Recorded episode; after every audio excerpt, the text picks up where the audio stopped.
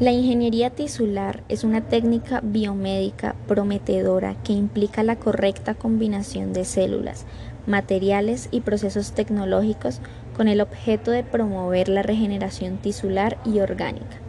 A pesar de estar todavía en su infancia, el potencial de esta disciplina abre nuevas vías para el tratamiento de múltiples enfermedades. Esta revisión resume el proceso y las aplicaciones terapéuticas más recientes, así como las perspectivas. ¿Qué es la ingeniería tisular? La ingeniería tisular es un área multidisciplinar que aplica los principios de la ingeniería y de las ciencias de la salud para el desarrollo de estructuras biológicas, con el fin de generar tejidos que permitan restaurar, mantener o mejorar la función del tejido u órgano primitivo. Para lograr este fin, la ingeniería tisular debe combinar armoniosamente materiales y componentes celulares con el objeto de utilizarlos en tratamientos específicos que garanticen el éxito terapéutico. Líneas celulares. Se debe identificar y aislar una línea celular que sea fácil de multiplicar y por lo tanto satisfaga una demanda existente. La naturaleza y las características de las líneas celulares pueden ser muy variadas, pudiendo emplearse desde células autólogas hasta aloinjertos y senoinjertos. Sin duda alguna, la administración de células autólogas es la más adecuada, ya que evita el riesgo de rechazo inmunológico pero en muchos casos resulta imposible obtener estas células del propio paciente. Por esta razón, se estudia el empleo de tejidos que procedan de otros individuos u otras especies, para lo cual se requiere reducir al máximo la antigenicidad de los mismos y extremar las medidas de bioseguridad que eviten infecciones o zoonosis.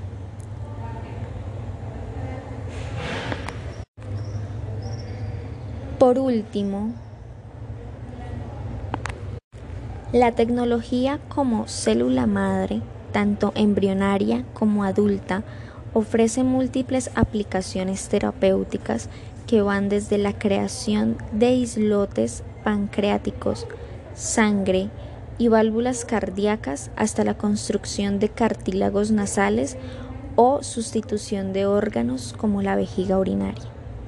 No obstante, Hoy por hoy quedan algunos obstáculos por resolver, como la búsqueda de marcadores celulares específicos que permitan la concreta identificación del tipo de línea celular, el desarrollo de nuevos medios celulares que mejoren la expansión celular in vitro, así como la demostración de funcionalidad de estas células en modelos experimentales. A pesar de esto, en su información y que los obstáculos éticos y políticos que conllevan su desarrollo, fundamentalmente la negativa de algunos estados en financiar esta disciplina científica, la tecnología con células madres presenta innumerables usos potenciales y oportunidades de mercado. Materiales. Se debe seleccionar un material que pueda ser empleado como substrato o como vehículo para las células, de forma que éstas crezcan en su superficie o en su interior. Los materiales empleados son tanto naturales como sintéticos y en líneas generales deberán degradarse en el huésped una vez implantados. Otro requisito fundamental es que simule las condiciones de la matriz extracelular en la que viven normalmente las células. Además, el material elegido deberá ser biocompatible, compatible con el sistema inmune del huésped en el que se transporta, biodegradable, resistente y elástico, de modo que se adapte al tamaño y forma deseada. Muchos grupos de investigación y compañías biotecnológicas se esfuerzan por encontrar el material perfecto que, además de cumplir estos requisitos, sea económico e inteligente. De hecho, hoy en día existen los llamados materiales inteligentes, capaces de liberar el producto interno, fármaco, factores de crecimiento, factores angiogénicos, en función de múltiples estímulos como el pH, la temperatura y estímulos mecánicos.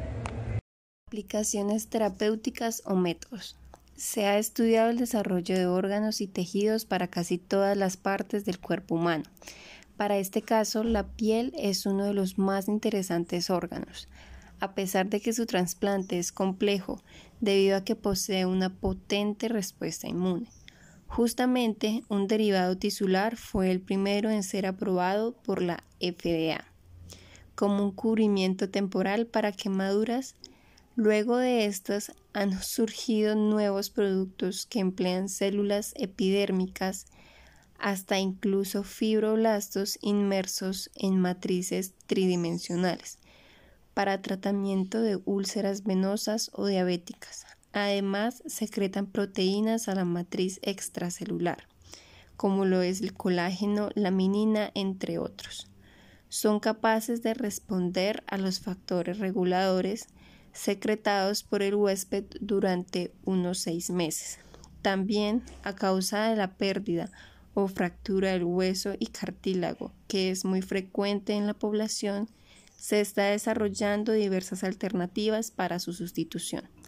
Por lo general, estas se basan desde la incorporación de condriocitos autólogos sobre matrices poliméricas que al cultivarse producen cantidades significativas de colágeno y glicosaminoglicano, unos de los factores esenciales para la construcción de tejido cartilaginoso. En el caso del hueso se prefiere cultivar osteoblasos y osteocitos, halogénicos en matrices biodegradables. Una vez culminado el cultivo, son implantados en el huésped. Después de semanas se observa que el injerto ha formado grandes cantidades de hueso con características idénticas a las del hueso natural. Cabe añadir los avances realizados en el diseño de nuevas biomateriales que hacen posible la sustitución del hueso, de mandíbulas dañadas Valiéndose de estos materiales, han desarrollado tejidos óseos para sustituir la mandíbula de cabra, teniendo resultados favorecedores, porque los tejidos se diferencian y toman la forma geométrica de las mandíbulas caprinas. Más recientemente también se ha venido presentando una revolucionaria técnica de regeneración de los tejidos que llega a reducir a la mitad el tiempo de recuperación de personas con lesiones musculares, tendinosas o fracturas óseas. Esta técnica consiste en extraer una muestra de sangre del paciente de la cual se obtienen un plasma rico en factores de crecimiento que se administra en la zona a tratar.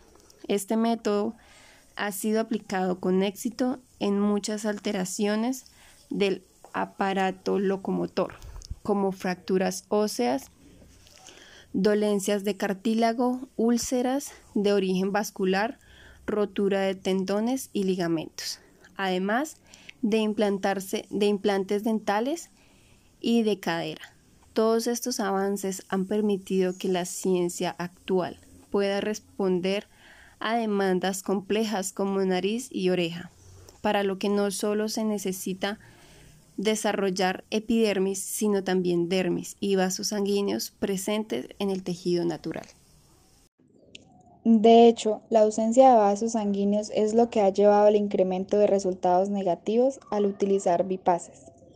Diversos grupos han estudiado colocar células musculares lisas junto a células endotelias en tubos poliméricos, bajo condiciones pulsátiles, similares a las que suceden en el cuerpo como consecuencia de los latidos cardíacos. Los investigadores comprobaron que los vasos sanguíneos formados eran físicamente más resistentes que los creados bajo condiciones estáticas y presentaban propiedades farmacológicas similares a los vasos naturales.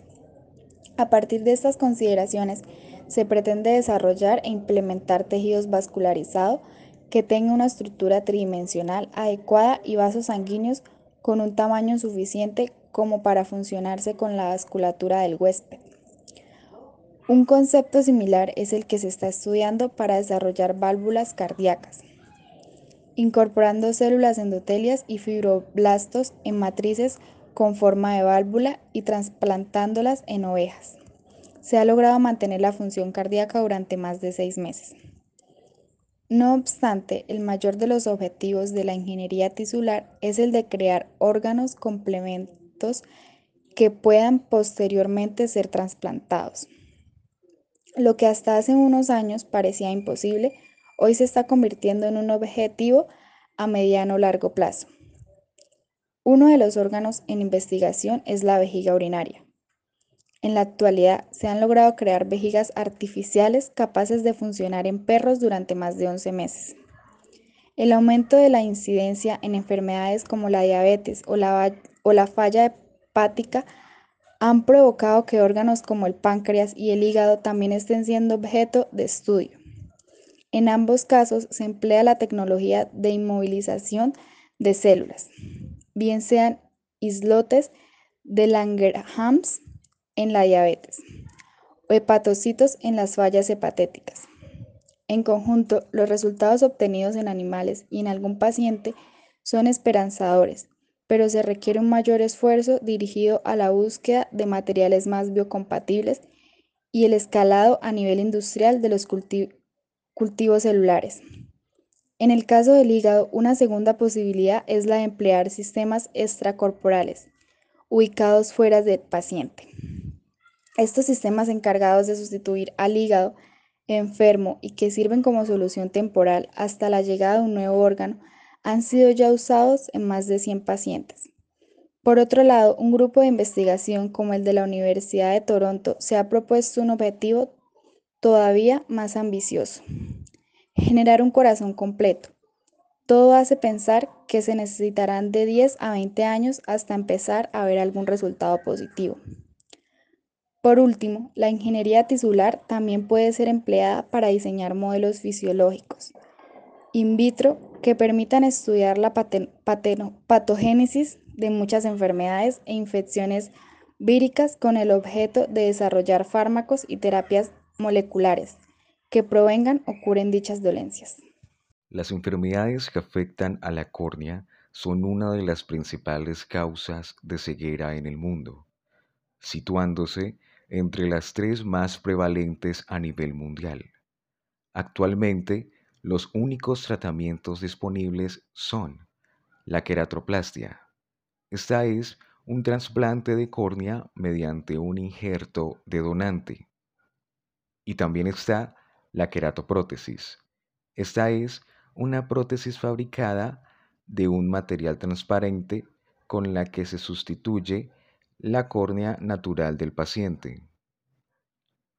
El acceso a ambos tratamientos es muy limitado por la falta de donantes y medios sanitarios. Además, en relación con el trasplante de córnea existe una baja supervivencia del injerto. Esto se debe a la alta probabilidad de rechazo inmunológico asociada a la neovasculización. Esto quiere decir la respuesta del aparato inmunológico ante el desarrollo de los vasos sanguíneos nuevos. Y también de la insuficiencia limbar, que esta es una enfermedad que se caracteriza por la destrucción de las células madre epiteliales de la córnea. Estas se presentan en la mayoría de los pacientes con ceguera corneal. Con la relación a este contexto, la ingeniería tisular emerge con el objetivo de dar respuesta a la ausencia de una terapia eficaz para estos pacientes, mediante la creación de tejidos artificiales que reemplacen la córnea dañada del paciente. Existen múltiples propuestas de sustitutos para la córnea realizadas a partir de diversos biomateriales como la fibrina.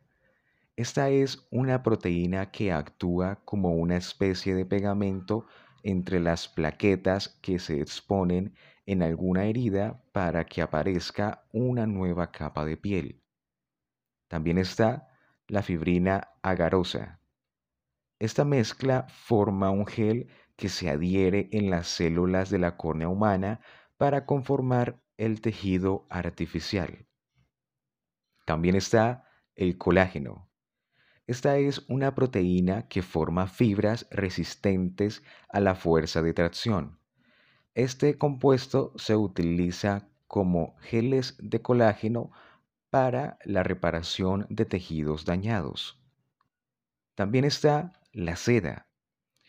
Esta es la fibroína del gusano de seda, es un biopolímero natural con aplicaciones en el cuerpo humano como suturas. Actualmente las suturas se da o se utilizan en el tratamiento de heridas de la piel. O por último, las córneas descelurizadas.